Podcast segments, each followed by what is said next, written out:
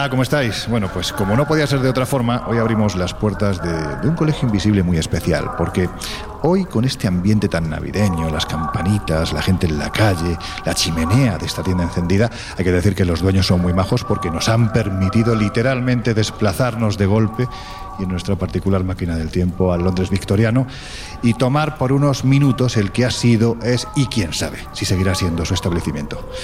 Mira, mira cómo se menea el cartel por el viento. Scrooge y Marley pone. Vaya, pues está empezando a nevar. Vamos, venga, para adentro, que afuera hace un frío de mil demonios. Vaya tela, es que se te ocurre cada sitio aparte. Vamos dentro mejor porque estos dos están como dos piojos en costura, no paran de moverse. Fríos, joder. Enciende la vitro y pon agua a hervir, que un caldito ahora entra como Dios, vamos. La vitro dice, sí, sí. En esta época vamos, ni un infiernillo, que es donde vamos a acabar nosotros, como sigamos haciendo estas cosas.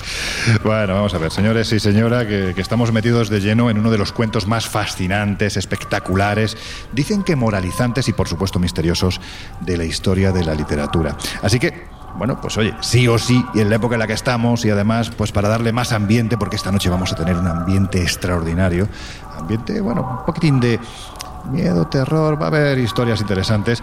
Sí o sí, como os digo, tiene que hacer frío.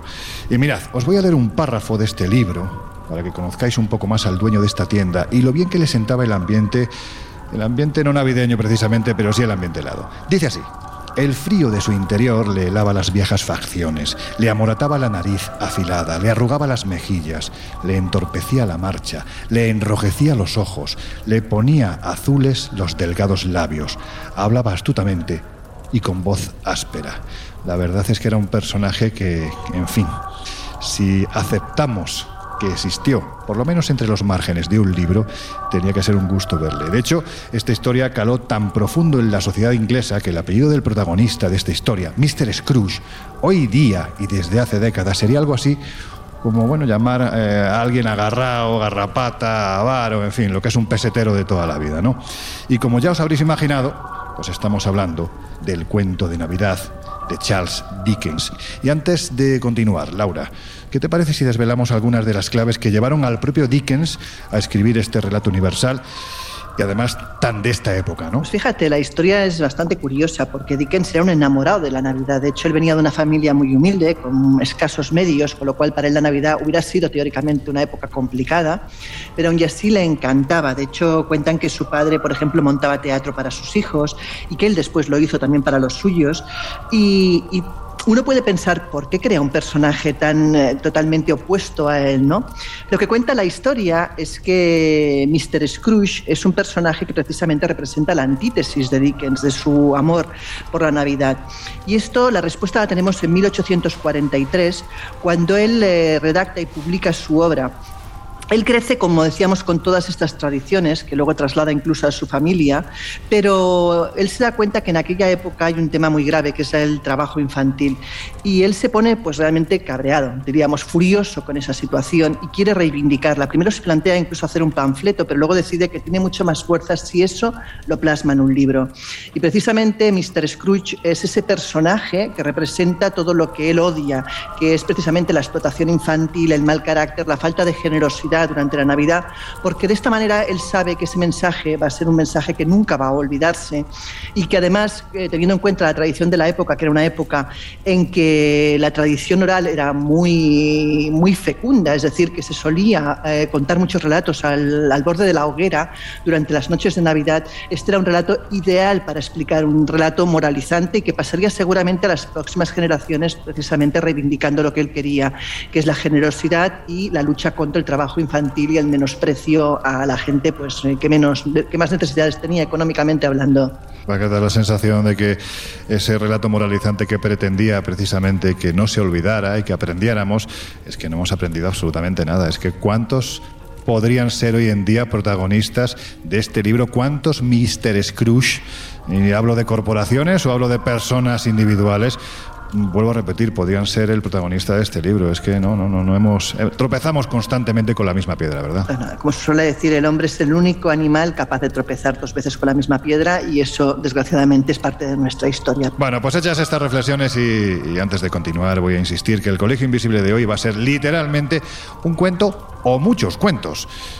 Digamos que van a ir uno detrás de otro. Y además van a participar en este especial un buen puñado de amigos que nos van a contar esas historias, esos relatos, ¿no? Que, que al fin y al cabo forman parte de, en muchos casos, de, de su infancia, que les marcaron cuando eran pequeños y que ahora los recuerdan casi casi como si fueran un cuento, un cuento con una parte real importante. Pero antes, Laura, Comenzamos. En los años 60, astrofísicos como Joseph Allen Hynek, asesor de Steven Spielberg en encuentros en la tercera fase, o el francés Jacques Vallée, fundaron un colectivo secreto para investigar las anomalías que se producían en los cielos del planeta. La conclusión a la que llegaron es que la ciencia, en muchos casos, no podía explicar lo que estaba sucediendo. Aquel colectivo fue conocido como el Colegio Invisible.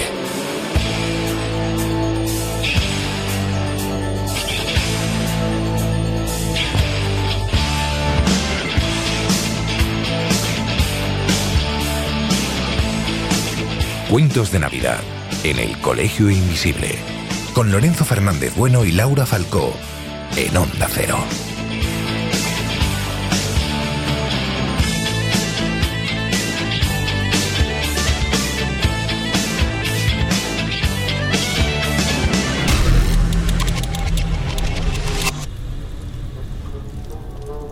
Antes creo que es importante que sepamos que la narración del cuento es algo que, que, nos lleva a un pasado muy remoto, cuando precisamente los cuentos no solo amenizaban los días y las noches, sino que además también servían pues como esa especie de correa de transmisión de conocimiento para que el pueblo, que siglos atrás hay que decir que tenía muy poquitas letras, es decir, prácticamente solo los privilegiados sabían leer y tenían acceso a la cultura, se enterasen de lo que ocurría pues, pues eso, ¿no? De, de, la historia de unos, de otros, con el consabido derecho de pernada de quienes poseían la cultura para manipular a quienes no la tenían a su antojo y conveniencia. Yo sé que muchas veces me lío con estas frases enormes, ¿no? Pero da la sensación de que en el pasado, como había tanto analfabetismo, es decir, había muy poquita gente que supiese leer o que tuviese directamente interés por esta cosa que es la, historia o la cultura, evidentemente los poquitos que sí lo tenían, bueno, pues manipulaban a su antojo para que la gente, a la gente les llegase lo que ellos convenían, ¿no? Pero en fin, sé, ¿Qué te parece si antes de meternos en materia hablamos del origen de una profesión absolutamente maravillosa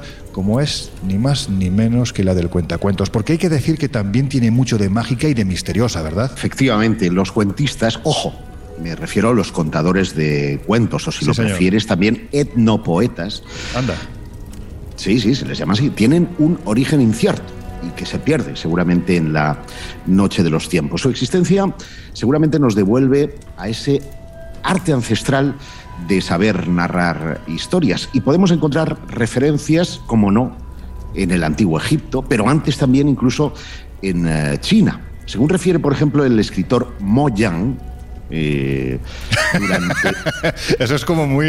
es- he, hecho bueno, la, no, he hecho la pausa porque sabía que te ibas a reír. ¿eh? no, no, es que me ha eh, parecido como muy castellano, o sea, faltaba Mo- Mo Yang, Mo ¿no? Yang, Mo. Yang. Sí, sí, sí, Eh, tenemos un durante- querido colaborador que se apellida así, además. No, ese es Moyano. ya, por eso, por eso. Pues eh, Mo Yan, durante su infancia, eh, ayudaba a su madre en el mercado en el que vendían eh, chaquetas y otros artículos textiles. Y dice que algunos días llegaba al mercado un hombre que se paraba allí a contar historias y, como no podía ser de otra forma, atrajeron su atención. Después volvía a su madre ¿no? y le contaba las historias que había escuchado mientras ella estaba ahí, dale que te pego a la aguja para tejer sus, sus chaquetas, ¿no? Y resulta que a los pocos días la madre le dice, mira, niño, vete para, vete para allá y tráete todos los cuentos que puedas. O sea, lo tuyo es ser un cuentacuentos. Y así fue como eh, le trajo historias cada noche. Estamos hablando de miles de años atrás, ¿eh? y que todo esto está eh, referenciado. Pues ahora, ya en la actualidad, estos cuentacuentos tienen su propia red internacional, fundada en 2009 por una mujer que se llama Beatriz Montero y también por su pareja, pareja, el escritor Enrique Páez, una red que engloba a 1.307 esto es precisión, cuentacuentos que están repartidos por 58 países diferentes desde Sri Lanka, España, pasando por Nueva Zelanda o Colombia.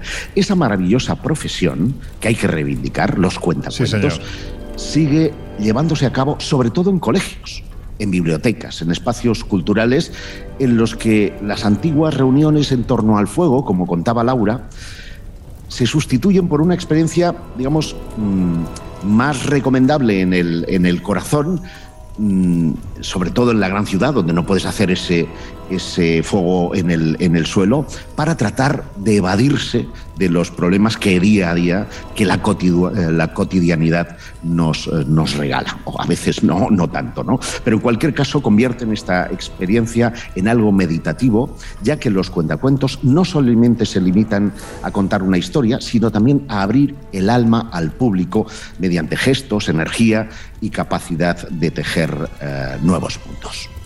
Pues estoy de acuerdo contigo. Yo creo que todos estamos de acuerdo, Josep, en que hay que reivindicar esta maravillosa profesión, que además nos. Es que, como dices, ¿no? es una cuestión actual ni tan siquiera centenaria. Hablamos de algo milenario. Es que eh, el poder de la palabra en países como el antiguo Egipto nos lleva a recorrer pues, una serie de situaciones que podemos denominar mágicas, que eran claves en sus ritos y que estaban ahí. Pero, en fin, es que si hablamos de ello, hablamos del poder de la oración, por ejemplo, o hablamos del poder de los mantras al fin y al cabo no dejaba de ser una forma de transmisión de conocimiento que activaba algún tipo de magia o algún tipo de percepción o, lo que fuera ¿no? que todos parecíamos tener dentro, ¿no? Eh, se trata de la ilusión y por eso yo creo que incluso nosotros formamos parte de ese ramo de cuentacuentos, con la salvedad de nuestros queridos amigos de los servicios informativos que tienen que ajustarse 100% a la realidad. Mm. El, el hecho de llevar a cabo el Colegio Invisible, que no deja de ser una experiencia inmersiva, está haciendo que los oyentes, que muchos de ellos nos escucharán en la cama, estén eh, poniendo en marcha sus resortes imaginativos para crear esa ambientación que además del sonido que nosotros les proporcionamos, pues generan a través de sus cerebros, de su, de su puesta en marcha neuronal. Bueno, pues como os hemos dicho, a lo largo del programa de hoy vamos a ir dando paso a varios compañeros que además son queridos amigos en esta cosa maravillosa que es la vida y que nos van a contar anécdotas, relatos de otro tiempo y como es nuestro primer invitado de esta madrugada, pues uno de esos cuentos que merece la pena escuchar en noches de tormenta con las orejas bien abiertas. ¿no? Os dejamos unos minutos con uno de nuestros invisibles favoritos, el actor Dani Rovira.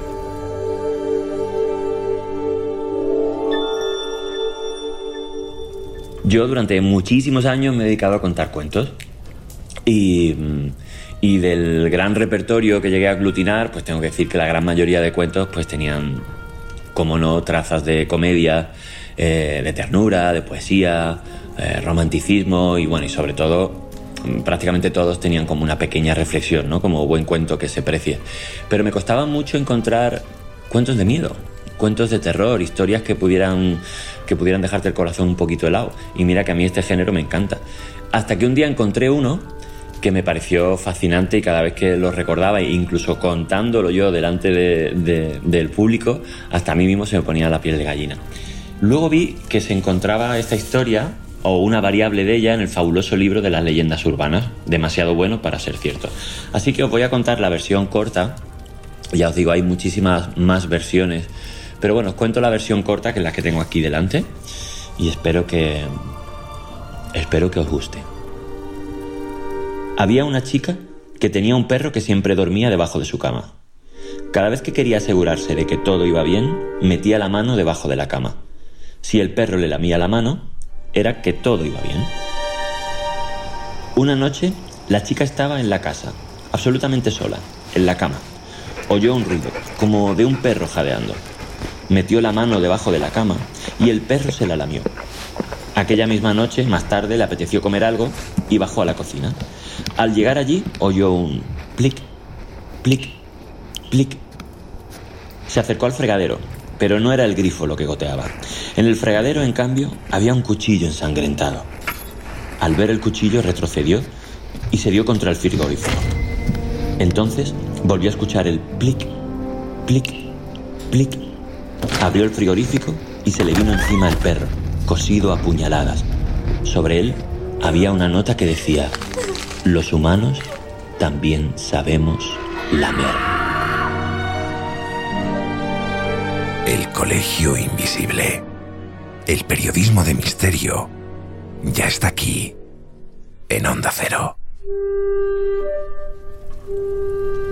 Y con esta historia quisiera desearos una muy feliz Navidad, unos felices días, feliz año y especialmente a esta familia bonita de, del Colegio Invisible, Lorenzo, Laura y compañía, que seáis muy felices. Y ya sabéis, si alguna noche estáis nerviosos mientras dormís, pues sacad la manita que seguramente alguien o algo os la lamerá. Vaya truenaco que se ha oído de fondo. Parece que se está acercando ya fuerte la tormenta. En fin, yo mientras siga nevando. Bueno, en fin, escuchar a Dani, que es una auténtica maravilla, ¿verdad? Este hombre, yo, yo, cuando me mandó este relato le dije, vas a ser, si algún día lo eres, vas a ser un abuelo magnífico, porque da gusto escucharle, ¿verdad? Hombre, la verdad es que, aparte, bueno, yo creo que como todos los actores, eh, tiene el tema de, de, saber impostar correctamente la voz, ¿no? De saber una dicción eh, buena. Y, y, la historia yo creo que refresca un poco un clásico, ¿no? Eso de, de aquello que no se ve y que de repente cambia sutilmente y se transforma en algo terrorífico. No, y bueno, hacer referencia, de hecho Dani lo, lo, comenta en el audio, ¿no? Que esa historia sale de un libro recopilatorio de diferentes leyendas urbanas. Y hablando de cuentacuentos, es que las leyendas urbanas, salvo aquellas que mezclan claro. parte de realidad, no dejan de ser un cuento al, al, al, puro estilo como nos estaba contando Josep, un cuento con, con moraleja, con moralina, que dirían algunos eh, invitados, y que al final está advirtiendo y está transmitiendo un conocimiento precisamente a aquellas personas que quizá no puedan acceder pues mediante X fuentes, lo está transmitiendo pues poniendo en riesgo ciertos elementos. En este caso, bueno, pues ten cuidado ¿no? con, claro. con lo que puede pasar en casa, pero otras tantas leyendas urbanas son, son cuentos, cuentos de casi terror. Cuidado con una mano que se quede suelta cuando uno está durmiendo, porque puede pasar cualquier cosa. en fin, nos referimos a claro, la mano. Tú, tú, lo sabes muy bien, Loren. Eh, lo de la mano, ¿no? Claro. Bien. Bueno, pues nada. Querido Dani, que tengas tú también una feliz Navidad en compañía de los tuyos, del Comando Estrigoy, de Carmen, de Joselito, de Tomás. Algún día explicaremos qué es esto. Laura, vamos a los cuentos, porque además creo que la noche se está poniendo pues bastante, bastante importante, ¿no? Yo creo que ideal para ello. ¿Qué nos vas a contar? Pues nada, eh, el cuento se llama El libro y, es un relato que precisamente pues versa sobre, sobre el egoísmo, sobre la soberbia, sobre los pecados capitales y en especial sobre la fácil, lo fácil que es provocar al ser humano para que su comportamiento no sea el correcto. ¿no? Bueno, pues os dejamos con el libro, el primer cuento de esta noche de Navidad.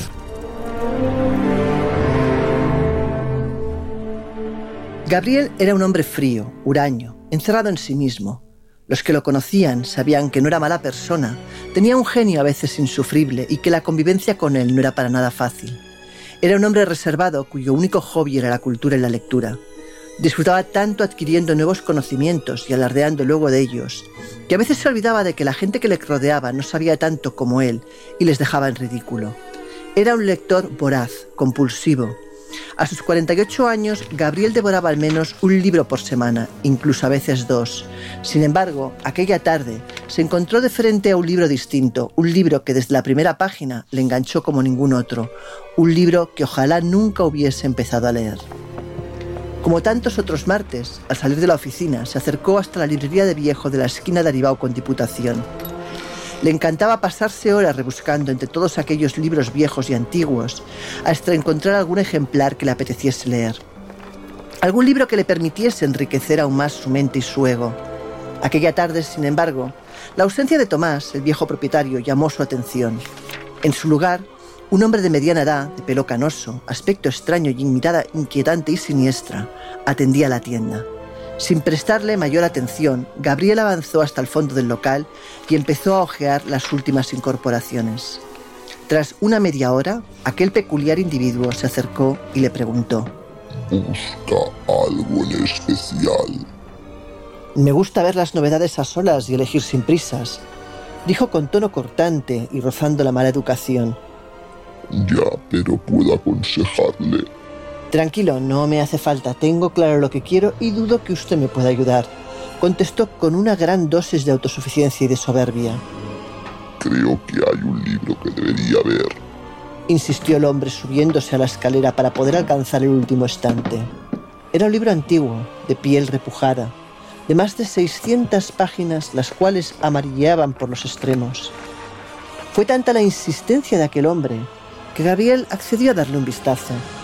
Solo cogerlo pudo observar algo que le inquietó bastante. En la cubierta, grabado a fuego, se podía leer el siguiente título: Historia de Gabriel Arellana.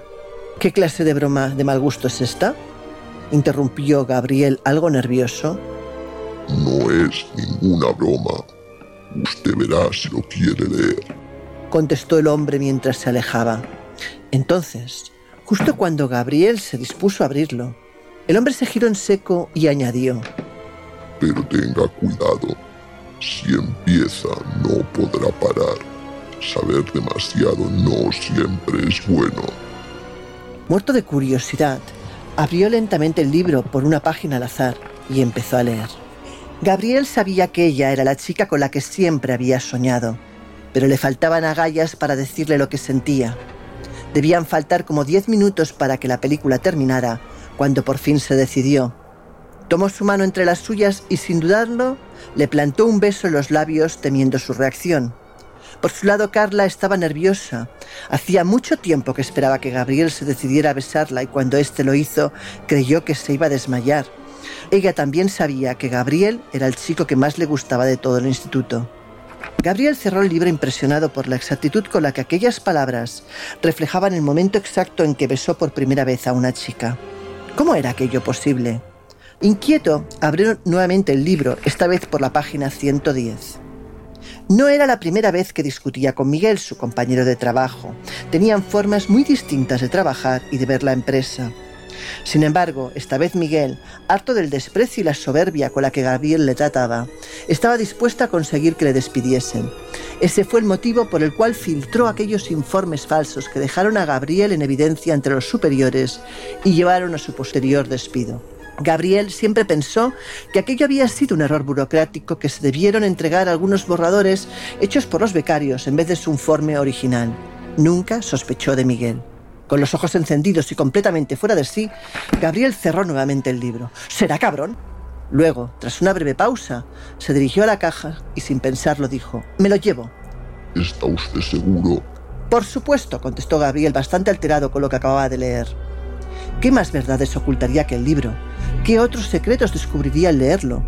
Cegado por una ansia enorme de saber, Gabriel llegó a casa y abrió el libro por las primeras páginas. Iba a leerlo entero, pensó.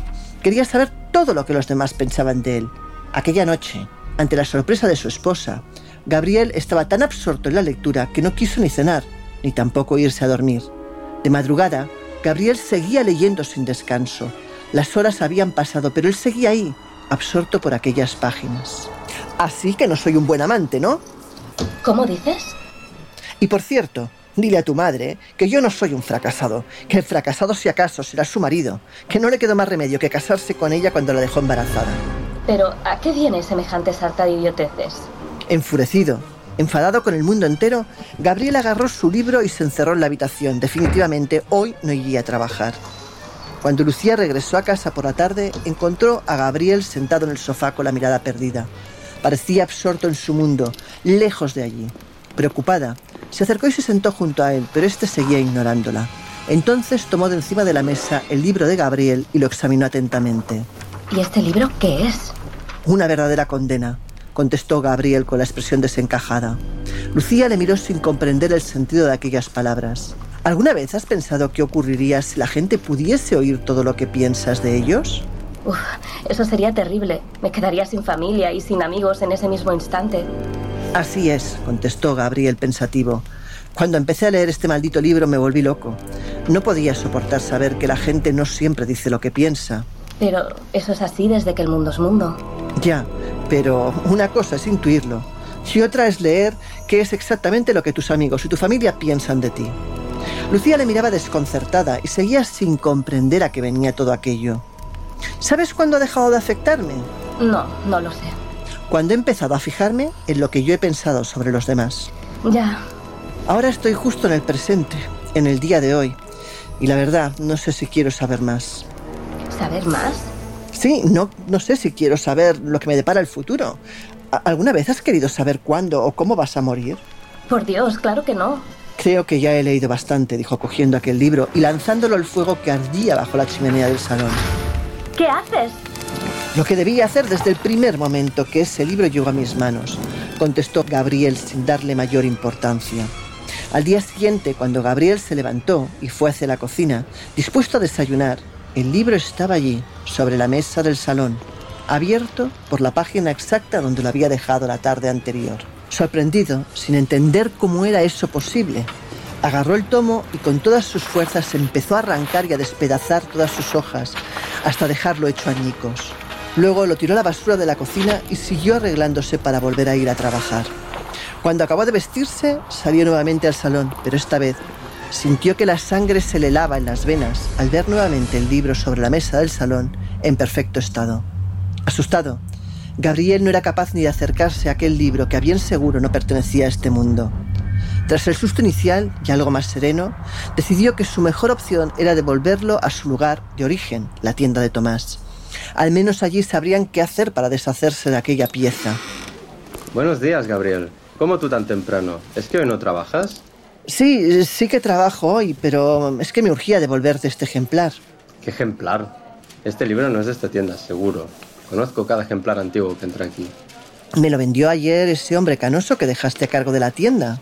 Pero si ayer no abrí, tenía un entierro. Gabriel tartamudeó y se puso muy nervioso. Angustiado y sin rumbo, Gabriel pasó toda la mañana dando vueltas por la ciudad, tratando de aclarar sus ideas. Primero probó de tirar el libro al río, pero el libro volvió a aparecer. Luego intentó despedazarlo nuevamente, pero el libro se reconstruyó por sí solo. Incluso intentó abandonarlo, pero a los pocos minutos aquella maldición volvía a aparecer junto a él. Abatido, se sentó en un rincón del parque cuando de pronto al girar la cabeza, se dio cuenta de que estaba allí, sentado en un banco del parque fumando un cigarrillo y mirándole fijamente. Era él, era el hombre canoso de aspecto siniestro que le vendió aquel maldito libro. Sin pensarlo dos veces, se levantó de donde estaba sentado y corrió hasta él, empuñando el libro como si de un puñal se tratase. ¿Por qué me dio este maldito libro? No lo quiero, ¿me oye? Ya se lo puede quedar, dijo completamente fuera de sí. Lo siento, pero ya le avisé. Si empieza no podrá parar. Me da absolutamente igual lo que me dijera. No quiero este libro y además, ¿quién es usted? Entonces vio en los ojos de aquel extraño personaje algo que le aterrorizó. Al igual que aquel libro maldito, aquel ser no era de ese mundo. Sus ojos eran el reflejo de la maldad, del dolor, de la agonía, del mismísimo infierno. Saber demasiado no siempre es bueno, se lo dije. Pero usted y su soberbia no me quisieron escuchar apuntó aquel extraño y demoníaco ser. Gabriel le observaba con temor, sin atreverse a pronunciar ni una sola palabra. Bien, bien. No creía usted saber tanto. No creía incluso saber mucho más que yo. Pues ahora tiene la obligación de saberlo todo. Incluso su final. Asustado, Gabriel era incapaz de reaccionar. Tan solo le miraba ojiplático no podrá deshacerse del libro hasta que lo lea. Y por cierto, cualquier libro que trate de leer será siempre el mismo. Ya solo existe un libro para usted, el de su vida. Disfrútelo. Dijo entre carcajadas. Cuando Gabriel quiso darse cuenta que el ser había desaparecido, como si de un truco de magia se tratase. ¿Por qué lleva siempre ese libro viejo y cochambroso con él? Dice que es su vida y que cuando muera le enterremos con él. Que tener ese libro y no poder leerlo es la penitencia que ha de pagar por pecar de soberbia. Hay que ver las manías que vamos adquiriendo con la edad. Pobre hombre.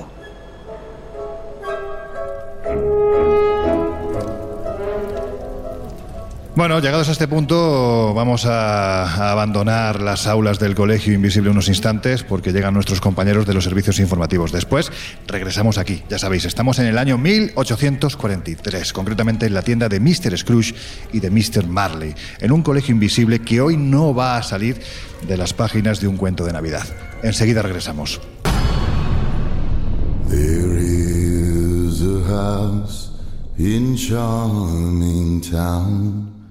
They call the rising sun.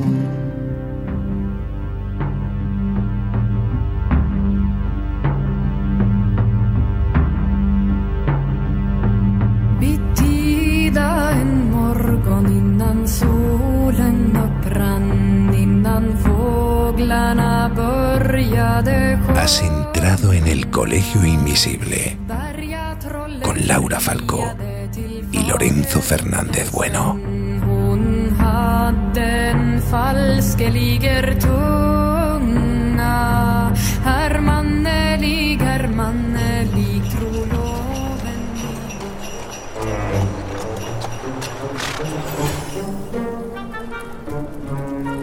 Hola, ya estamos de vuelta. Por si os acabáis de incorporar al Colegio Invisible de hoy, os estamos hablando desde el año 1843, así como suena. Nos hemos montado en nuestra particular máquina del tiempo y nos hemos colado en la tienda de Scrooge y Marley, aquí en el corazón de un neblinoso, y hay que decir que bastante frío, Londres victoriano. De hecho, se nota que hace siete años que la reina Victoria ha cogido con mano firme las riendas del Imperio Británico y los cambios ya se dejan ver.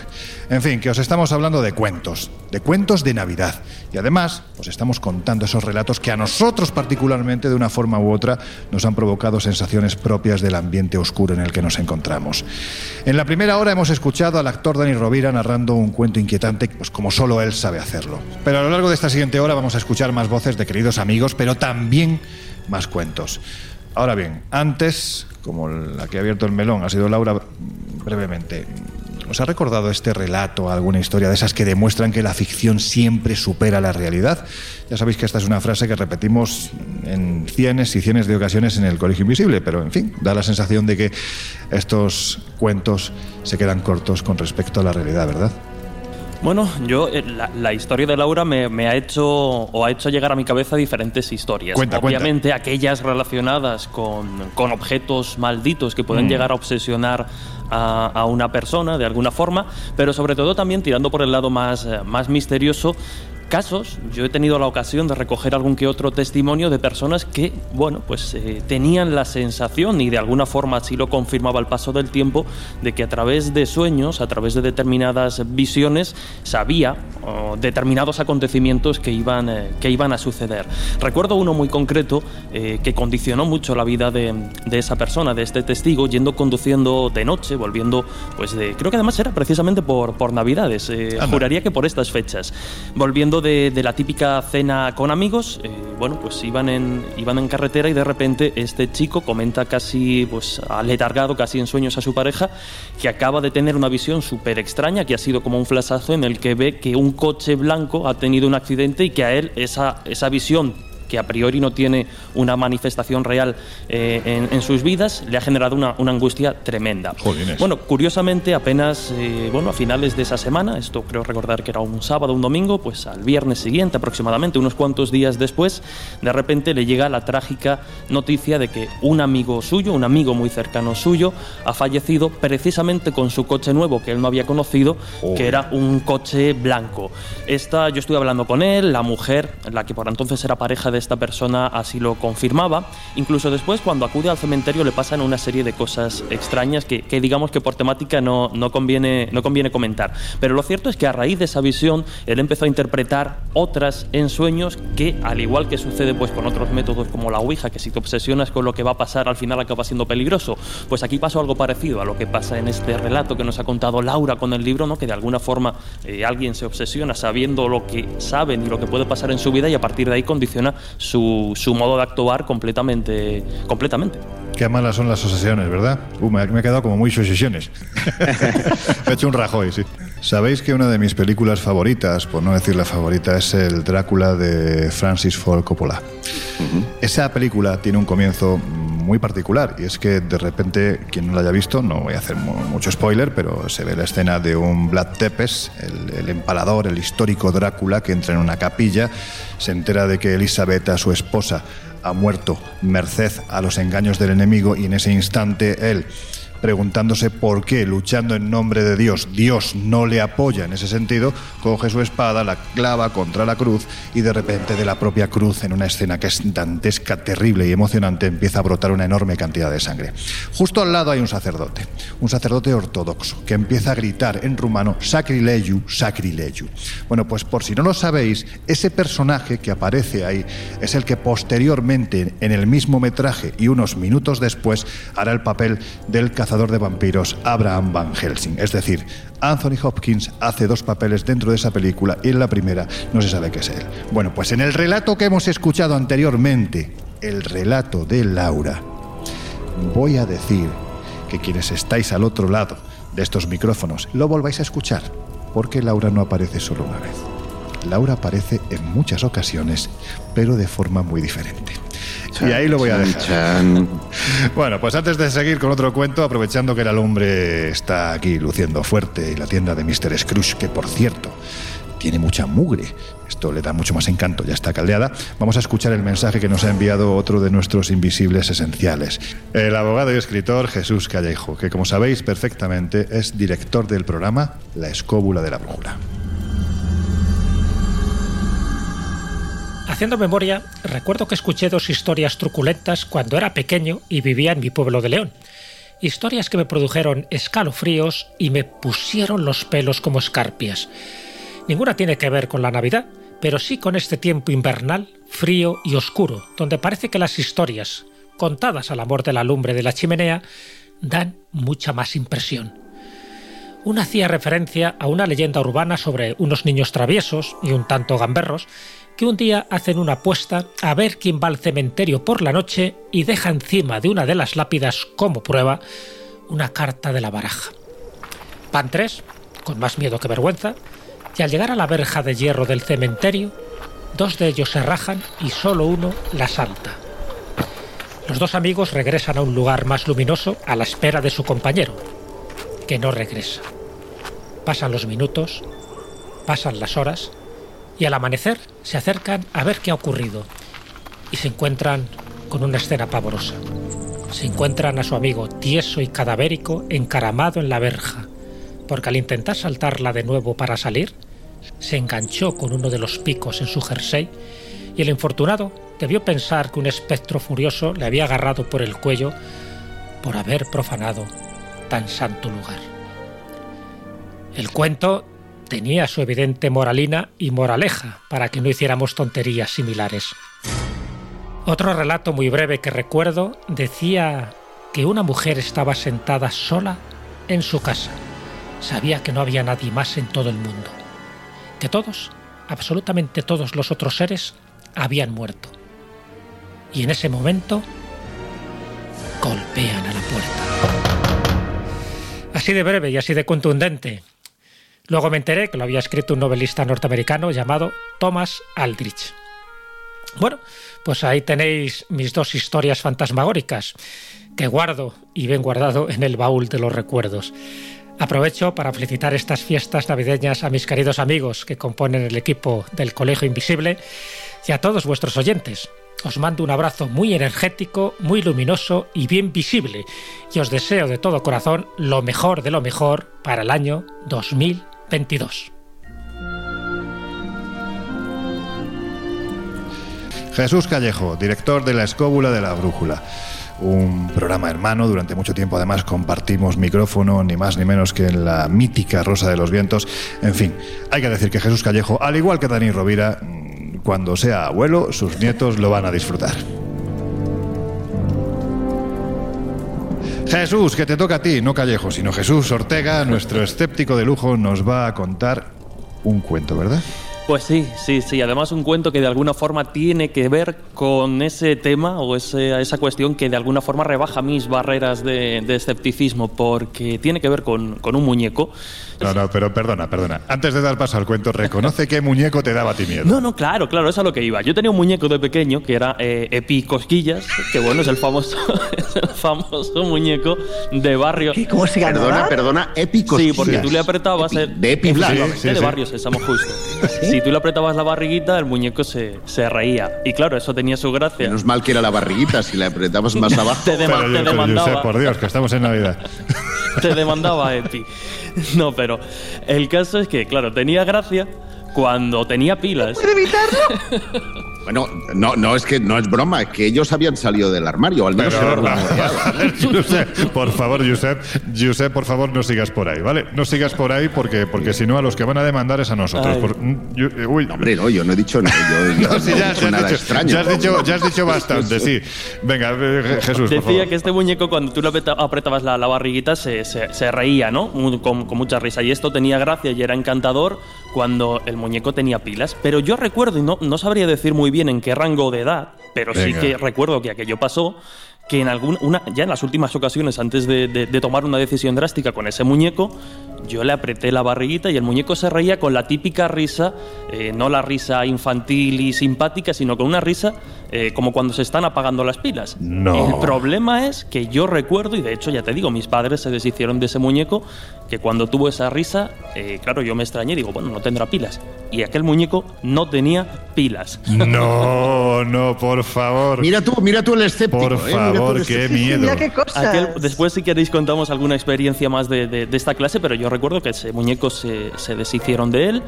Y, e insisto, ¿no? Ya por otras circunstancias yo tenía muchísimo Muy mal. miedo. Te tenemos que, lo tenemos que sea, haber guardado ten- como prueba, Laura. Claro, tendríamos que tenerlo ahora. Bueno, bueno, ya barajaremos y mientras discutimos si nos hubiéramos quedado con el puñetero muñequito o no, ya es que el solo nombre Sí. Epi Cosquillas ya da bastante miedo, vamos a escuchar el cuento de Navidad de Jesús Ortega.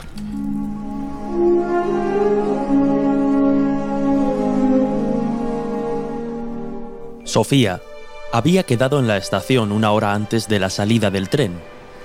Aunque aún quedaban unos días para Navidad, el ajetreo era notable. De hecho, apenas quedaban billetes cuando se decidió hacer la compra el día anterior. El tren partía a las 2 y 32 minutos de la tarde. Por eso, había quedado sobre la una y cuarto con una vendedora de Wallapop, en un punto concreto de la estación. Llevaba días buscando el regalo perfecto para su sobrino Roberto. Lejos de lo que puede parecer, no es nada fácil regalar a un niño de 5 años, y menos hoy en día. Sofía estaba acostumbrada a comprar en tiendas y aplicaciones de segunda mano. Su experiencia, salvo en contadas ocasiones, siempre había sido genial. ¿Para qué gastarse un dineral en productos nuevos cuando, buscando un poco, puedes encontrarlo como nuevo a precios increíbles? Mucho más con juguetes para niños. Enseguida se cansan de ellos y piden otros. Así que muchos padres deciden ponerlos a la venta prácticamente nuevos. Tras echar un vistazo por su zona, encontró el juguete ideal para Roberto. Se trataba de un muñeco muy popular hacía algunos años, pero que estaba como nuevo. O eso se indicaba en la descripción. Aunque no tenía su embalaje original, la vendedora aseguraba que funcionaba perfectamente, y las fotos parecían demostrarlo. Era una especie de elfo cubierto de pelo y con sus características orejas que venía acompañado de un mando en el que los más pequeños podían seleccionar diferentes historias y el muñeco comenzaba entonces su labor de cuentacuentos. Movía la boca, las orejas, las manos y los ojos, lo que, en opinión de Sofía, le daba un aire un tanto siniestro. Pero bueno, seguro que a Roberto le hacía gracia. Habían pasado 20 minutos de la hora acordada con la vendedora y Sofía no era capaz de identificar a nadie con el muñeco en las manos en el lugar fijado para el intercambio. Aunque aún tenía tiempo de sobra para coger el tren, Sofía comenzaba a impacientarse. No le hacía gracia la idea de regresar a su pueblo con las manos vacías por Navidad. Roberto era su único sobrino, y aunque nunca le habían gustado demasiado los niños, lo quería con locura. Tras media hora de retraso e intentar contactar con la vendedora por la aplicación sin obtener respuesta, Sofía decidió marcharse a buscar algún regalo de última hora en alguna de las tiendas de la estación. Fue en su retirada cuando se dio de bruces con la mujer que estaba esperando, a la que reconoció por llevar el característico muñeco en las manos. Se presentaron y procedieron rápido con el intercambio. La vendedora se disculpó por el retraso. Lo justificó porque en el momento de salir hacia la estación era incapaz de localizar el dichoso muñeco, a pesar de haberlo dejado en el recibidor de casa la noche anterior. Sofía no le dio importancia y reparó en que, efectivamente, el muñeco estaba prácticamente nuevo. Al señalarlo, la mujer reconoció que su hija apenas había jugado con él desde que llegó a casa. Aunque lo recibió con mucha ilusión, la niña pronto empezó a decir que el muñeco le daba miedo y aparecía escondido por diferentes lugares de la casa. La vendedora no tenía muchas ganas de dar explicaciones y Sofía tenía cada vez menos tiempo antes de coger el tren. El último comentario de Sofía fue de sorpresa al reconocer que el juguete era una ganga teniendo en cuenta el precio que el muñeco alcanzaba en algunas páginas de segunda mano. 10 euros le parecían casi de risa, pensando en lo que hacía tan solo algunos años habrían gastado muchos padres por contentar a sus hijos. La vendedora, con una mezcla de desesperación y alivio, reconoció que, si no lo hubiera vendido ese mismo día, lo habría tirado a la basura en cualquier lugar antes de regresar a casa. Ambas se despidieron y Sofía enfiló directa hacia el tren que la llevaría a su pueblo.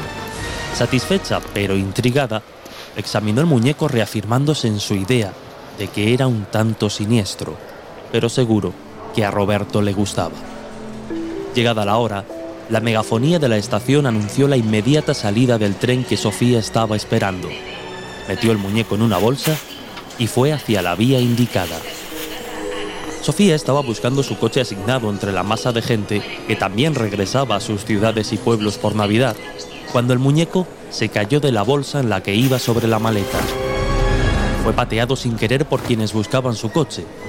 En cuestión de un segundo, Sofía lo perdió de vista hasta que lo divisó al borde de la vía contraria a su tren, tras la línea amarilla de seguridad.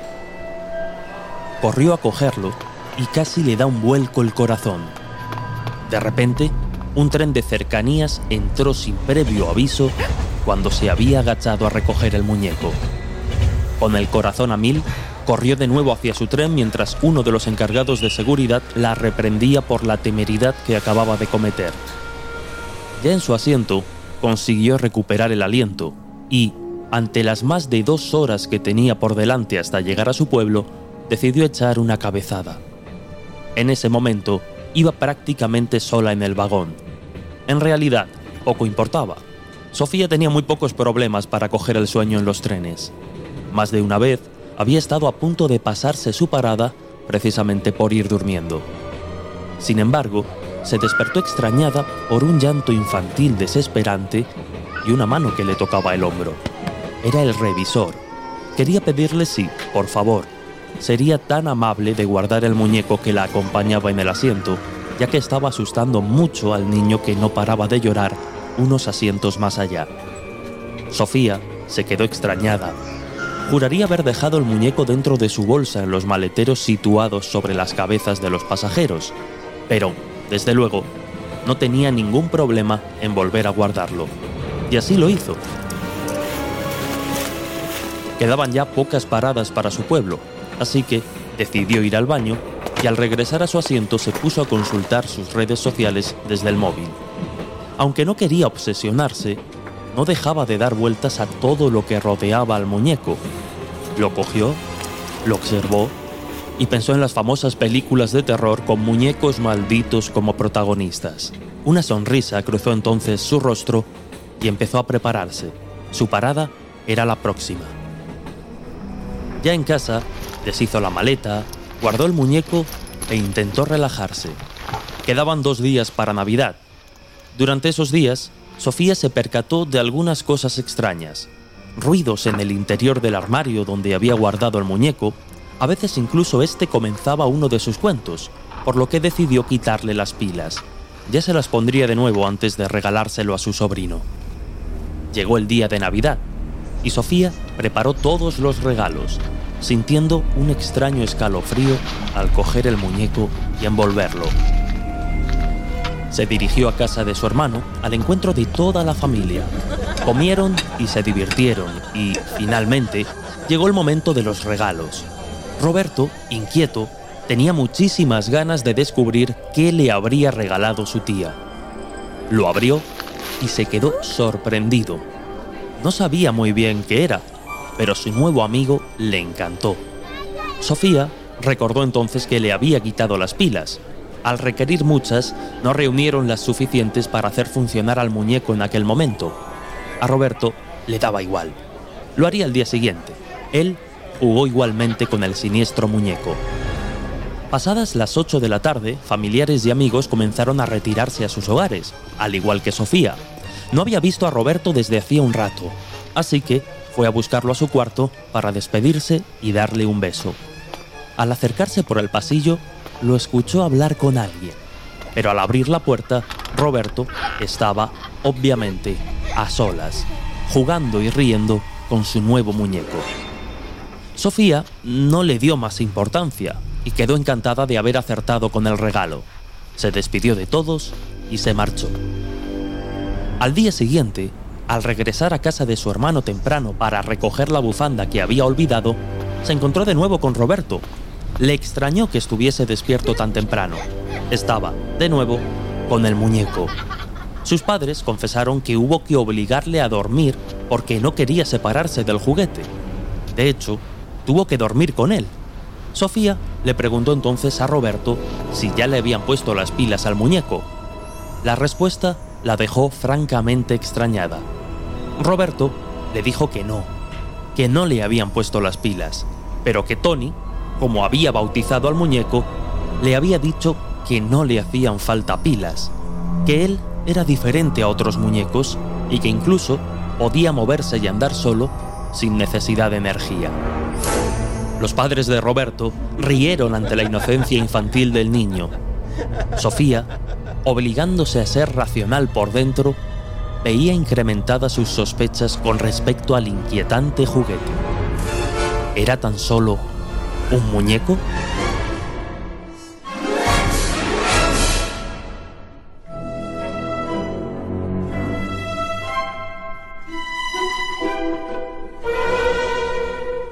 El Colegio Invisible. Los jueves de una y media a tres de la madrugada en Onda Cero.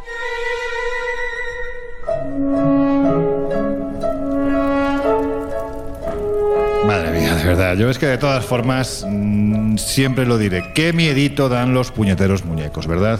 Uf, mucho miedo. De hecho, bueno, siempre lo hemos comentado en alguna ocasión, la, la fobia a los muñecos, que además yo recuerdo que en conversaciones con, con diferentes psicólogos me confirmaban que precisamente a raíz de películas como la de Chucky o Annabelle, Claro, claro. aumenta, es decir, crece ese miedo entre jóvenes y adolescentes, sería esa fobia concreta, la pediofobia o fobia, Pediofobia, sí. a, los, a los muñecos.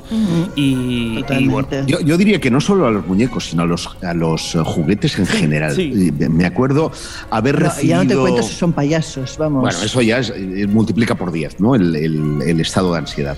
Pero yo recuerdo haber recibido, eh, como investigador, ¿eh? Algún vídeo con el propósito de que fuera a la casa, a una supuesta casa encantada, en el que eh, en, el, en el cuarto de juegos de la familia, donde había una noria, Oh, también, también esta mujer decía en voz alta, porque ya estaba en, en plena fase de sugestión máxima, ¿no? Decía, si estás aquí, manifiéstate. Y a los 10, 20 segundos ves que la noria se enciende, todas sus lucecitas, y empieza a sonar esa musiquita de, de tío vivo, Sí, ¿verdad? sí, sí, sí, No, no, yo he visto el vídeo porque me lo enseñó y la verdad ¿verdad? es que pone Es los verdad. pelos de punta. Jolines, madre mía. Mira, para suavizar un poquitín os voy a contar un chiste. ¿Sabéis ese que dice que llega el niño a casa y le dice, mamá, mamá, ¿tú crees que nos va a afectar que hayan puesto un circo al lado de casa? Y le dice la madre, no, no, no, no, no, no, no, no, no, no, no, no. Malísimo, Bueno, esto es por suavizar un poquito porque la verdad es que Ay, estáis Dios. desplegando unos relatos que, que, en fin, que, que, bueno, pues que son muy propios de la noche que estamos teniendo y sobre todo del lugar en el que nos encontramos. Os recordamos, estamos en la tienda ni más ni menos que de Mr. Scrooge y de Mr. Marley, dentro del propio cuento de Navidad de Charles Dickens. Y ahora, Josep, ha llegado el momento. Bueno, podríamos seguir hablando de muñecos. Fíjate, la isla de las muñecas, el muñeco Robert, la muñeca Anabel, pero en fin, creo que. Después de mi chiste malo que hemos suavizado, vamos de nuevo a entrar en, ese, en ese momento de pánico, aunque viniendo de Josep, yo no sé, me espero cualquier cosa. Venga, despliega tus encantos y vamos a tu cuento. ¿Qué nos vas a contar? Em, hombre, yo casi prefiero que lo escuchéis porque em, es de esos relatos que tiene final inesperado y que tiene como base precisamente la Navidad, que no a todo el mundo le gusta ni a todo el mundo le emociona de igual manera. Hay ejemplos muy Se me, pasa, se me pasa alguno que otro por la cabeza. ¿Verdad? alguno que otro se me pasa en este instante por la cabeza. Bueno, pero mira, antes, por si las moscas, pues no, es que no me fíe de ti, Josep, pero, pero como eres tan imprevisible, eres tan tremendamente imprevisible, por si las moscas, vamos a dar paso a otro amigo que ha querido estar con nosotros esta madrugada, que está siendo, yo creo que, bonita, especial, sobre todo a Laura y a mí que nos gustan mucho los ambientes góticos, lo estamos disfrutando por el tipo de relato que está, que está saliendo. Así que, pues eso, como los demás, hay una persona que tiene una historia que contarnos. Es el historiador de cabecera del Colegio Invisible, Mariano Fernández Urresti. Hola a todo el equipo del Colegio Invisible. Bueno, pues la verdad es que yo no tengo una historia de Navidad, un cuento de Navidad que me haya provocado miedo, pero sí una anécdota que me acercó a la muerte por vez primera siendo yo muy niño y que ocurrió en la noche vieja de un año ya lejano, cuando yo, como os decía, pues era muy pequeño, porque una noche vieja justamente falleció mi abuelo paterno y pues en un contexto en el que todo es ilusión y magia, se produjo un incidente que quebró precisamente eh, esa atmósfera. Mm, No te puedo decir, no os puedo decir que aquello significase un antes y un después en mi vida, porque no sería cierto, porque como os digo, yo era pequeño, pero sí que fue eh, probablemente el primer momento en el que como niño mm, comprendí que la muerte estaba presente en nuestras vidas y que podía aparecer en el momento más inesperado, tan inesperado como una noche vieja. De manera que también comprendí entonces que ninguno de nosotros, ni siquiera mi abuelo, que siempre me parecía pues un hombre indestructible, una de esas personas que, em, bueno, pues eh, no era hospitalaria a primera vista y sin embargo luego podía llegar a serlo, pues incluso él, como os decía, no estaba a salvo de, de la muerte. De manera que ese sería, entre comillas, mi cuento de Navidad. Y aprovecho para felicitaros las fiestas a todos vosotros, a todo el equipo y a todos los oyentes. Un abrazo de Mariano Fernández Urresti.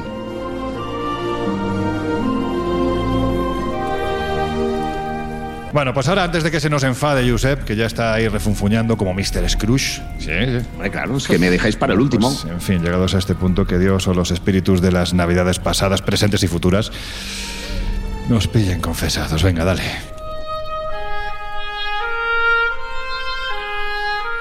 Alonso salió de los grandes almacenes cargado de regalos. Al poner el pie en la calle del Carmen, sintió como si su cuerpo no le perteneciera, como si fuera una polilla atraída por las parpadeantes luces de Navidad. Se quedó inmóvil, en medio de aquella marea humana que deambulaba sin rumbo fijo, con sus bolsas a cuestas, al ritmo de los villancicos que sonaban en bucle en el centro de Madrid.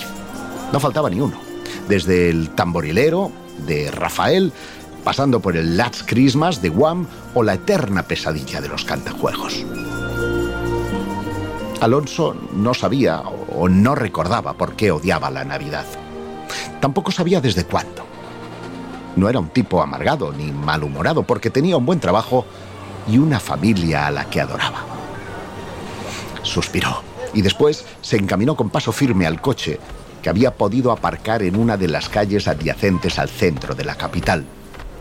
Fue entonces cuando del cielo empezaron a caer los primeros copos de nieve de aquella Nochebuena. Los niños gritaban entusiasmados con la esperanza de que pudieran moldear un muñeco de nieve en Navidad.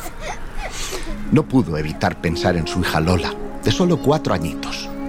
Era la alegría de la casa. Tenía el rostro redondeado, en el que destacaban sus grandes ojos oscuros y sus cabellos rubios y rizados, como un querubín. Era una niña inquieta y muy sensible, que jugaba con amigos invisibles. En realidad nunca les había preocupado. Alonso imaginaba que ahora estaría al abrigo del frío invernal con su esposa, frente a la chimenea. Como todos los años, María y él habían alquilado una casa en la Sierra de Madrid para celebrar la Navidad en familia, lejos del mundanal ruido. Alonso entró en el vehículo, un flamante A5 de 165 caballos que había adquirido como coche de empresa. Reparó que en el asiento del conductor había un sobre destinado a su mujer.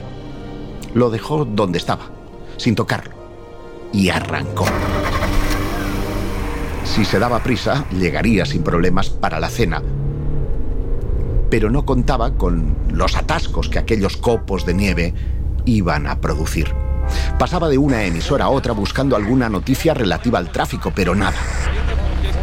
Alonso miraba una y otra vez el reloj, cada vez más nervioso. Nunca antes había sentido que el tiempo volaba. Una hora después, pudo dejar atrás la autovía e internarse por la carretera que conducía a la Casa de la Sierra. Las potentes luces de los faros apenas podían romper la monotonía del blanco que la tormenta de nieve dibujaba frente a él. La sinuosa carretera discurría paralela a pronunciados barrancos que los pinares se encargaban de disimular. De repente, al pasar por una pronunciada curva, la música se interrumpió y el silencio lo cubrió todo, ahogado por la oscuridad de la noche. Escuchó como las ruedas resbalaron en el asfalto, pero pudo hacerse con el control. Tragó saliva. Alonso estuvo cerca de caer por el precipicio. Mientras tanto, en la casa se respiraba un ambiente de inquietud. Lola no paraba de andar de un lado a otro del salón. Cada vez que oía el paso de un coche, se subía al sofá para pegar su cara a la ventana y mirar hacia el exterior, esperando a su padre. María, desde la cocina, le pedía una y otra vez que se alejara del cristal, que era peligroso. Justo cuando Lola se disponía a cumplir con lo que su madre le había ordenado, oyó cómo se abría la puerta. Echó a correr por el pasillo que daba acceso al vestíbulo, recogiéndose la falda para no tropezar. En la entrada, su padre le esperaba junto a la puerta. ¡Papi! gritó la pequeña. Alonso dejó los paquetes en el suelo y se agachó para abrazar a su hija. Sentía verdadera pasión por Lola. Después entraron en el salón de la mano. Él dejó el sobre encima de la mesa, perfectamente decorada para la ocasión, pero algo le sobrecogió. Solo había dos platos, dos vasos, dos copas, cubiertos para dos. Corrió a la cocina cuando María literalmente le atravesó, como si fuera un fantasma. Alonso cayó sobre el sofá como una muñeca de trapo, sin energía vital. La mujer besó a la pequeña Lola y le preguntó qué ocurría, a qué se debía tanto alboroto. Ella le explicó que papi había llegado a casa con un montón de regalos. Entonces, María rompió a llorar. Y mientras le arreglaba el pelo, le explicó entre sollozos que papá estaba en el cielo, que la Navidad pasada se fue con los ángeles y que no volvería. Que papá estaba solo en su imaginación, en su recuerdo. Lola torció el gesto en unos exagerados pucheros y se dirigió a la mesa para coger el sobre que Alonso llevaba consigo. La niña extendió su mano y le dijo que papá lo había traído para ella. María, contrariada, abrió la carta. En su interior había un crismas, en el que distinguió la letra de su esposo y su rúbrica. Con ojos empañados por las lágrimas leyó, Siempre en mi corazón. Feliz Navidad. Alonso se revolvió en el sofá. Ahora sabía por qué odiaba la Navidad y desde cuándo. Con una lentitud insoportable quiso levantarse, pero no pudo. Su mujer y su hija se estaban esfumando ante sus ojos y en el espacio que ocupaban se dibujaba ahora una pared vacía, oscura y fría, al otro lado de la vida.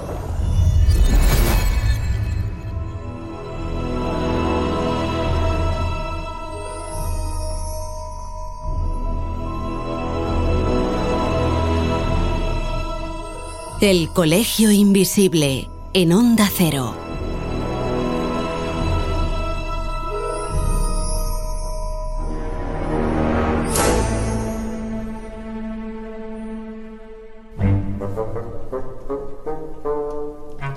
Bueno, pues, pues, oye, muy, muy inesperado, Josep, muy inesperado.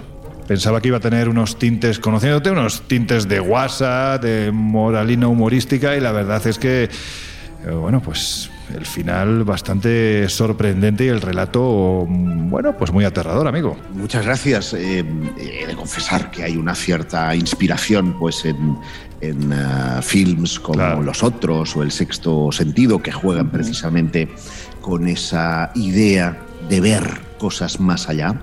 Pero además eh, ahonda en una tesis que es la espiritista, que postula que cuando nosotros trascendemos, que cuando nosotros morimos, nuestro espíritu sigue haciendo las mismas cosas que hacía en vida.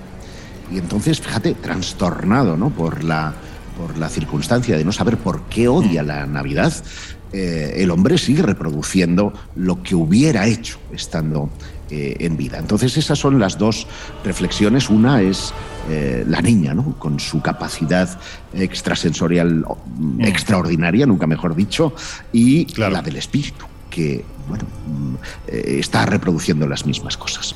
La mezcla de, de Josep es, es, jugar a seguro, niños Sí, y cosas sí, extrañas sí, que sí, dan sí, mal sí. rollo y luego además pues todo el tema de visión fantasmal. Además me estaba haciendo gracia porque estando como estamos en 1843 quedan apenas unos años para que lleguen las hermanas Fox de las que hablábamos Ah, hace mira, poquito mira. e inauguren todo el tema de- del espiritismo. Pero yo reconozco que al igual que los muñecos también me, me fascinan estas historias que tienen a los niños como protagonistas. Mm. A mí siempre me generan esa cierta duda, ¿no? Porque la inocencia es casi incompatible, aunque hemos visto casos de fraude, pero ya en la adolescencia es casi incompatible con los niños, ¿no? Entonces, cuando te encuentras una de estas historias de, de niños o niñas con visiones, a mí siempre, bueno, eh, echo un poquito el freno y digo, ojo, ¿no? Que aquí quizá pueda haber algo más de lo que, de lo que normalmente contamos.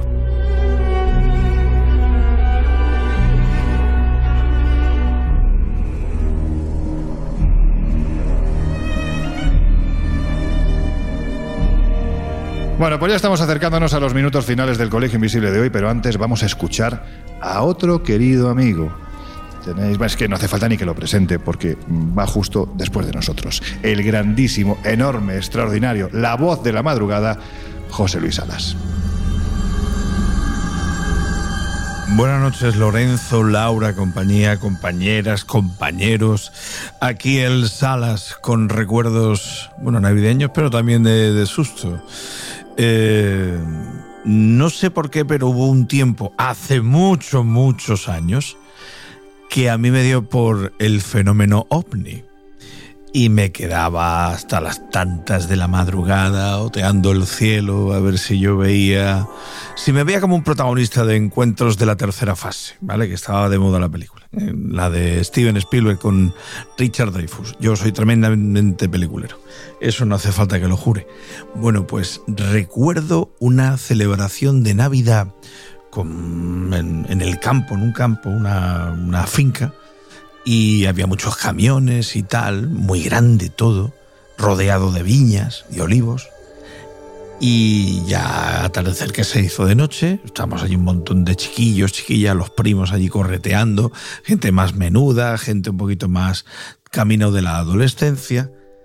Y recuerdo que yo me quedé encerrado en un camión solo y que toda la chavalería, unas 14 o 20 personas, salió despavorida porque alguien vio algo eh, en, el terreno de, la viña. Ya era de noche. Y los como siete u ocho perros que había en la finca, todos empezaron a ladrar en una misma dirección. Yo no recuerdo más miedo, más pánico en toda mi puñetera vida que aquel momento de una Navidad familiar en el campo, ya de noche, y en el coco mío, pues moviéndose las historias de los ovnis, los extraterrestres, no sé, me dio por pensar en eso, ¿no? Y, el, y ese instante en el que mis primos se van, me quedo solo, sin posibilidad humana de, de- de- de bajarme del camión, un camión enorme. Repito, me quedé enganchado, un pantalón. Bueno, el pánico creo que provocó que yo rompiera el pantalón, yo me salí de allí despavorido corriendo y recuerdo eso, la, la imagen de, los, de un montón de perros ladrando en una misma dirección que era mm, cultivo de viñedo abierto, ¿no? No había ni carreteras, no había nada. Y perros bastante importantes, que no estamos hablando de perrillos de parcela, no, no, estamos hablando de, de perros eh, grandes, perros de, de presa y perros mm, que estaban cuidando aquel, aquella finca. Y ese es mi recuerdo así, más ligado a, a lo que estamos tratando, ¿no? Y ocurrió en Navidad. Sinceramente, Mm, es que no se me olvida la sensación de, de pánico, el escalofrío recorriendo toda la espalda. Pero me pude zafar del camión. Eso sí, nunca supe por qué ladraban los perros. Gracias por todo y, y buenas fiestas, chicos. Bueno, pues llegados a este punto, mm, oye, qué gusto, por cierto, escuchar a, José Luis Salas. Vaya, vaya despliegue. Fíjate que José Luis siempre se ha destacado por ser una persona tremendamente hiperactiva y que mantiene despierto a todo aquel y a toda aquella que esté escuchando la radio durante la noche, pues con grandes contenidos de actualidad, con gran música. No conocía yo esta faceta tan, no sé si llamarla siniestra, ¿no? De nuestro querido Salas. Pues no, la verdad que no, pero bueno, en cualquier caso, Loren, nos falta tu relato. O sea, no sé si eres consciente de ello, pero tú también tienes que contar algo. ¿No vamos directos a las No, conclusiones? No, no, no, no. queremos también conclusiones. Ah. tu, tu aportación siniestra, que seguro que lo es, eh, conociéndote. mm, yo estoy ávido de conocerla. Joder, qué tío. Bueno, pues nada, si me lo dices de esa forma, si me lo pides así, Josep, no voy a poder decirte que no. Y más que un relato, son dos historias, dos historias que se entremezclan en un pasado remoto y que tuvieron, como no podía ser de otra forma, un final trágico.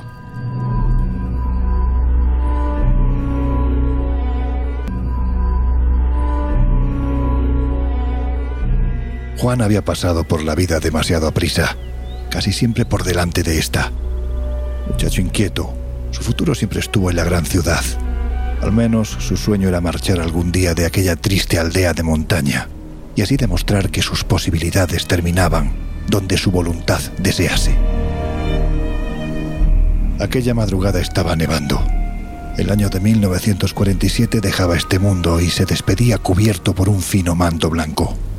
Juan, como en tantas ocasiones, cerraba la taberna de Julián, el moro. Un antro oscuro y lleno de mierda, pero al fin y al cabo recogido y con una estufa que derretía el frío cautivo en los doloridos huesos. Algo tocado por el alcohol, se despidió de su anfitrión, ese cabrón con los dientes destrozados y la cara tan colorada que parecía el mapa de La Rioja, y enfiló como pudo la única calle que dividía el pueblo en dos. Conforme avanzaba, iluminado por la luz tenue de los viejos faroles, iba entrando en razón.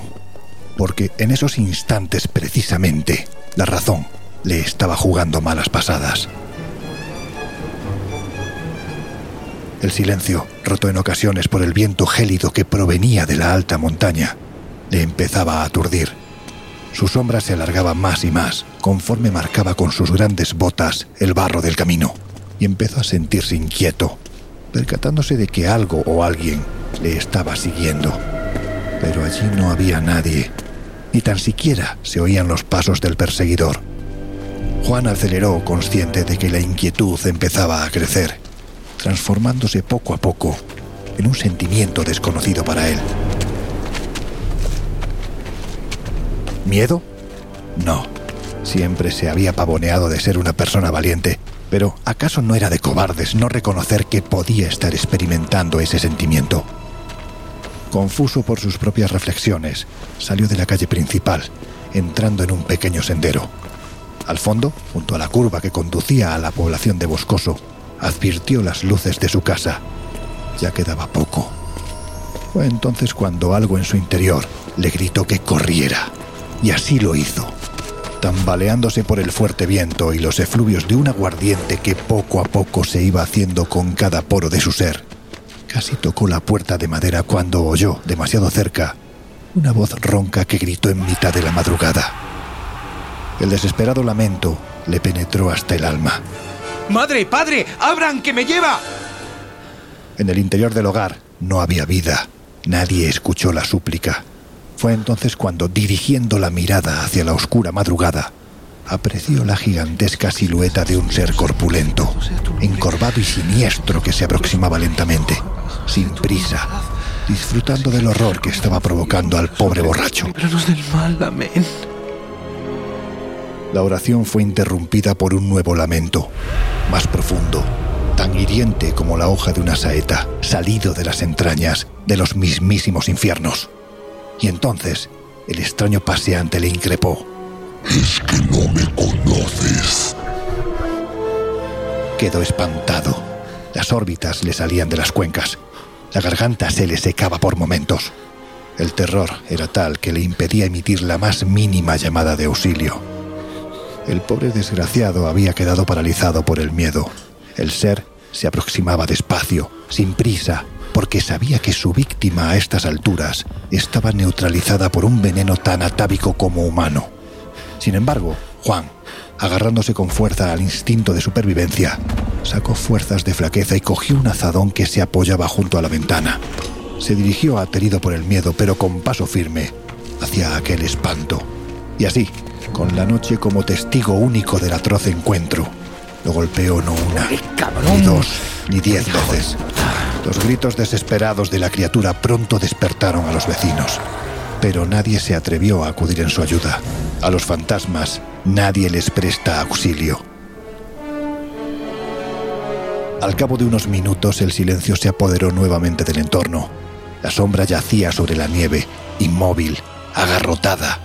Juan, liberada al fin la tensión acumulada, le propinó dos patadas en lo que debía de ser el rostro.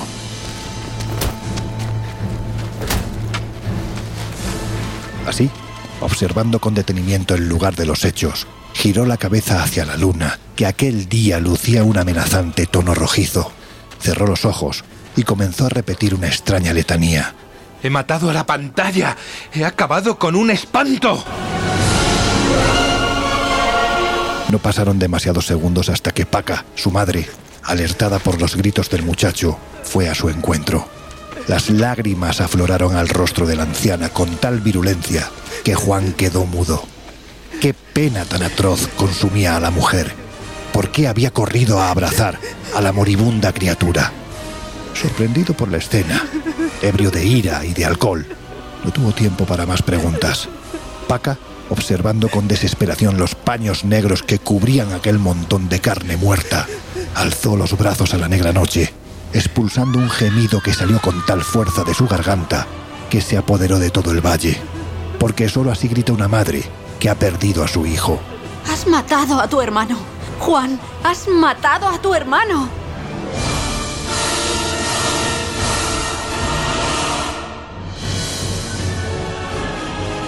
Historias así solo ocurren en el Colegio Invisible.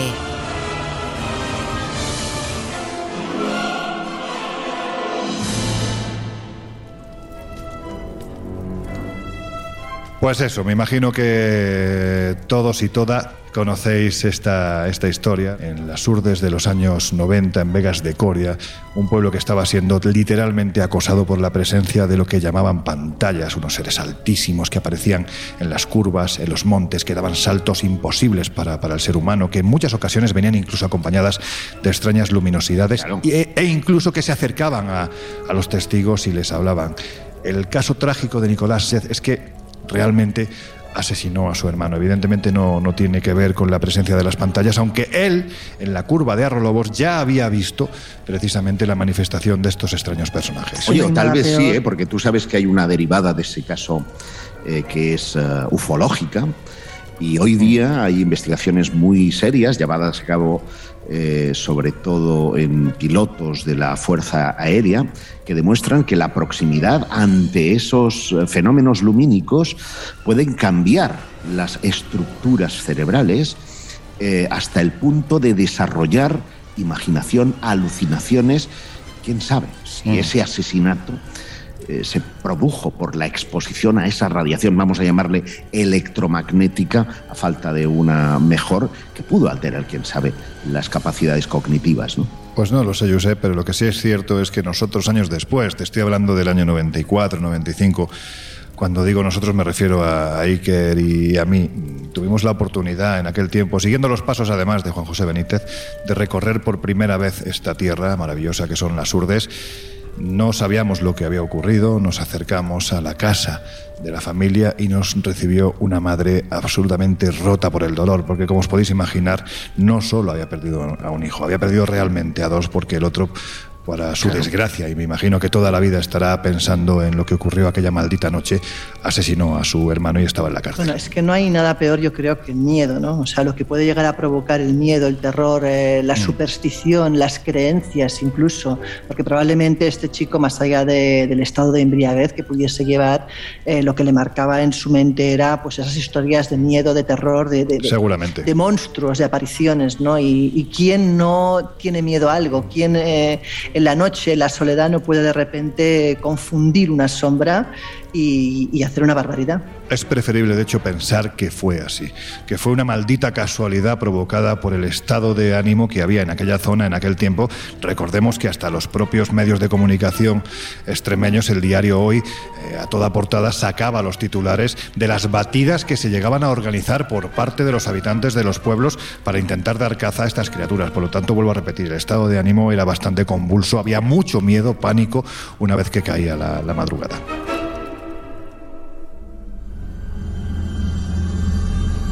Bueno, pues nos estamos acercando ya a los minutos finales del Colegio Invisible de hoy, de este cuento, de estos cuentos de Navidad. Y la verdad es que mm, yo creo que más que conclusiones, puesto que esta noche es Nochebuena y mañana Navidad, yo os diría que lanzáramos esos deseos de Navidad que yo creo que todos tenemos dentro y, y que, en fin, pues, pues que yo no voy a empezar ahora, así que os cedo la palabra. Por ejemplo, Laura, venga, ¿tú qué, qué, qué deseas para esta Navidad? Bueno, eh, yo creo que, que, mira, en estos momentos yo creo que lo mejor que se puede desear es que las cosas vuelvan a ser como eran, que se normalicen, porque yo creo que lo que estamos todos es agotados de pandemias y, de, y de no poder quizás realizar una vida normal. Yo creo que en estos momentos quizás es lo más deseable, recuperar nuestra vida. Jesús. Bueno, pues algo yo creo que parecido, vamos a coincidir hoy mucho ¿no? en estos deseos, pero como decía Laura, tal y, com- y como está la, la situación, mi deseo es no retroceder, no ir atrás, es decir, que dentro de que pueda haber cierta recaída o cierto repunte, que la cosa vaya por fin a mejor y vayamos arañando poco a poco esa ansiada normalidad. Y ya bueno, por un deseo que nos competa más al, al grupo, pues que estén muy atentos con los cuentos que hemos contado por si pasan cosas extrañas en los hogares de los invisibles esta Navidad, Hombre. que nos lo cuenten. Vaya deseo. Bueno, Josep, ¿tú qué dices? Pues veréis, los Grinch de turno eh, suelen, suelen argumentar que estas eh, fechas navideñas son una imposición del consumo, del capitalismo. Yo creo que este año, más que ningún otro, la Navidad tiene un sentido eh, de corazón, de espíritu, de amplitud de miras.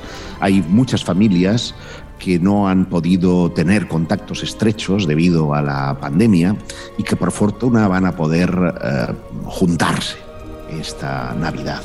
Hay motivos para que eh, estemos juntos con la seguridad que eh, nos recomiendan las autoridades y que por una vez eh, dejemos atrás nuestras diferencias y luchemos para un bien común. Ese es el deseo para no solo para esta Navidad, sino para el próximo año, que todos vuestros proyectos, que todas vuestras energías puedan verse consumadas. Feliz Navidad. Pues mi deseo es, fíjate qué sencillo y qué difícil al mismo tiempo, que seáis felices, porque es algo que parece que en los últimos años se ha puesto muy, muy caro.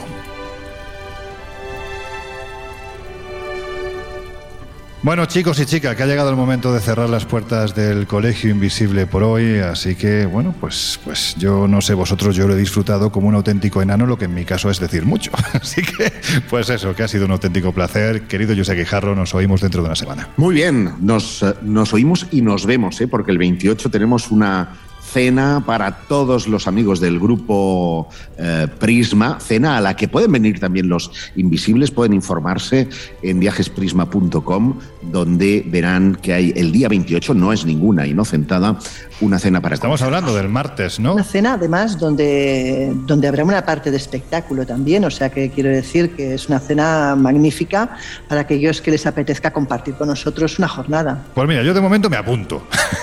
yo me apunto a esa cena.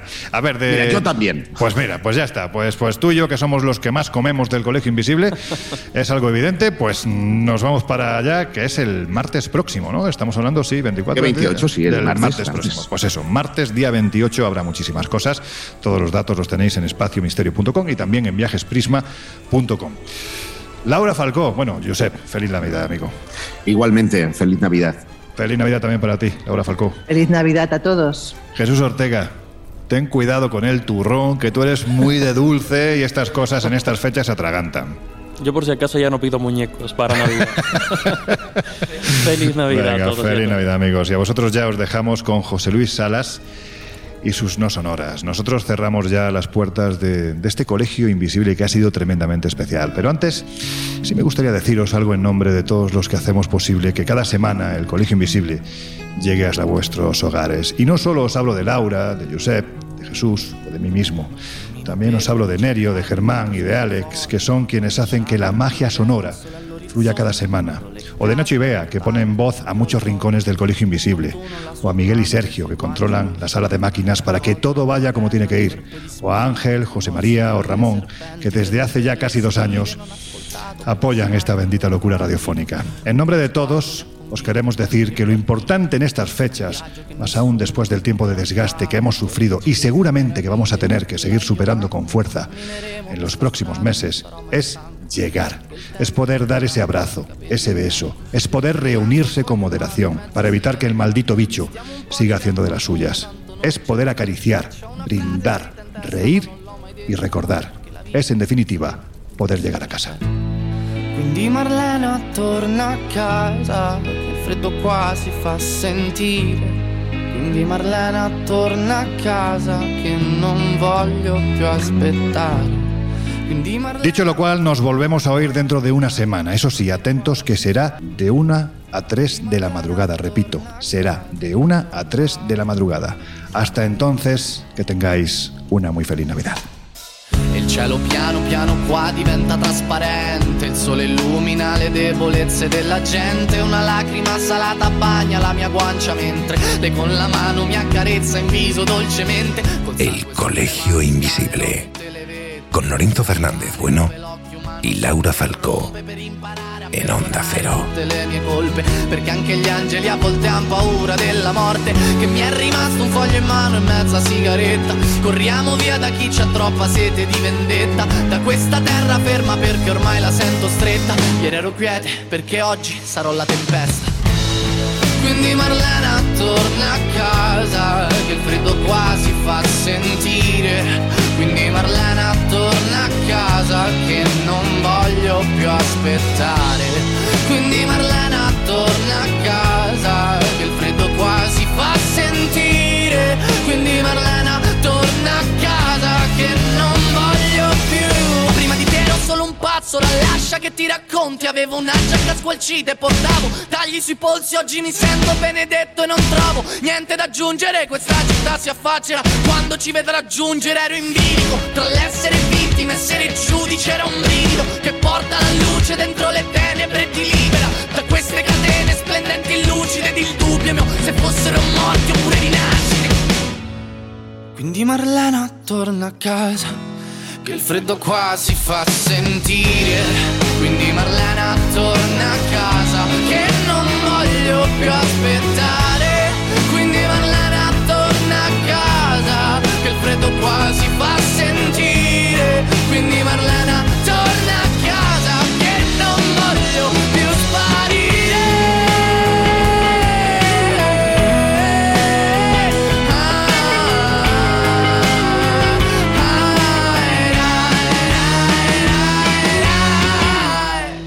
Quindi Marlena, torna a casa, che freddo qua si fa sentire. Quindi Marlena, torna a casa, che ho paura di sparire.